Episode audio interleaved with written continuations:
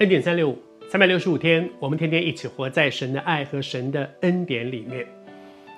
没有一个人在我们的人生当中不会做错事的，每一个人都会。即便，即便是一些我们很敬重的属灵的长辈，每一个人，我们都只是一个被恩待、被怜悯的。我们每一个人在我们的生命当中都有我们的软弱、我们的失败，但是有一个很大的恩典。昨天和你分享，神说，只要。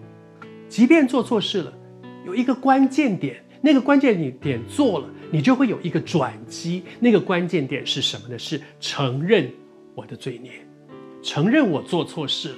当然，那个承认不是虚应事故的承认，说啊，是了，是了，是了，我做错，是真的，真心的。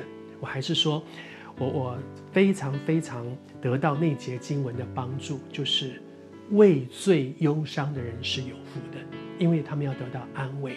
什么是安慰？赦罪是最大的安慰。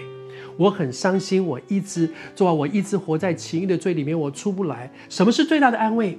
有一天我可以靠得住，走出情欲的罪，这是安慰啊。我一直在钱财的事上不清不楚，我就觉得很糟糕，我怎么老是这样？我很忧伤。而什么是安慰？安慰是有一天我可以看到那笔钱不该拿，而我靠着神的恩典可以真的不拿，这是多大的安慰啊！求主帮助我们在神的恩典，他能，但是我肯不肯呢？这一位全能的神，他能，但是我愿不愿意？我想不想要？我有没有一个心说，我就是打定主意，我真的不想再过这样的生活了，我不想再陷在这样的一些黑暗里面。求主帮助我们，当我们有一个真实的悔改的时候，接下来就是盼望。有一首歌叫《恩典之路》啊，我非常非常喜欢这首歌。不只是因为它的名叫恩典之路，而是它里面有后面有一段说，这不但是恩典之路，这也是盼望之路。我觉得生命里面有一个最美的东西叫做盼望。有的时候很失望，对环境、对人、对教会，甚至对自己。可是盼望是什么？是我本来都已经很绝望了，我对我自己很绝望，我这辈子改不了了，我没办法，我我就是烂到底了。在这样的情况当中，有一线曙光，发现说不会的，在我不能，但是在我的神，他真的可以改变我，那是多美的一个盼望。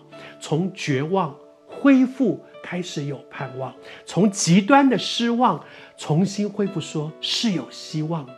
我觉得求神帮助我们在上帝的恩典里面，走在神荣耀的恩典当中，恢复那个生命里面，而在。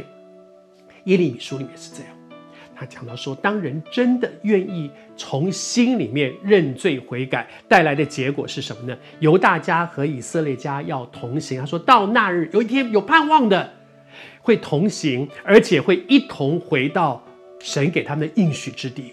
你知道那个时候北国其实已经灭亡了耶，但是神却说，即使灭亡了没有关系，有盼望。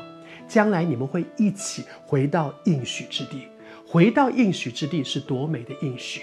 对犹大国那个时候还在挣扎，可能会灭亡。他们说：“哦，不会灭亡的，我们会到应许之地。”对北国是一个更大的一个盼望。哎，都已经绝望到我们国家都亡了。神说：“不会的，只要你愿意回到神的恩典里面，我求主今天也对你说，不要绝望，不会的，在他里面。”他岂有难成的事呢？他会带你重新回到他荣耀的恩典里面，回到神的面前来。